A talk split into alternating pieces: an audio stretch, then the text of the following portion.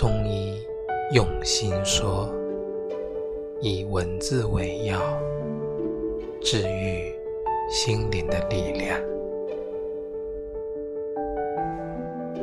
所谓的幸福，从来都是水到渠成的，它无法预估，更没有办法计算。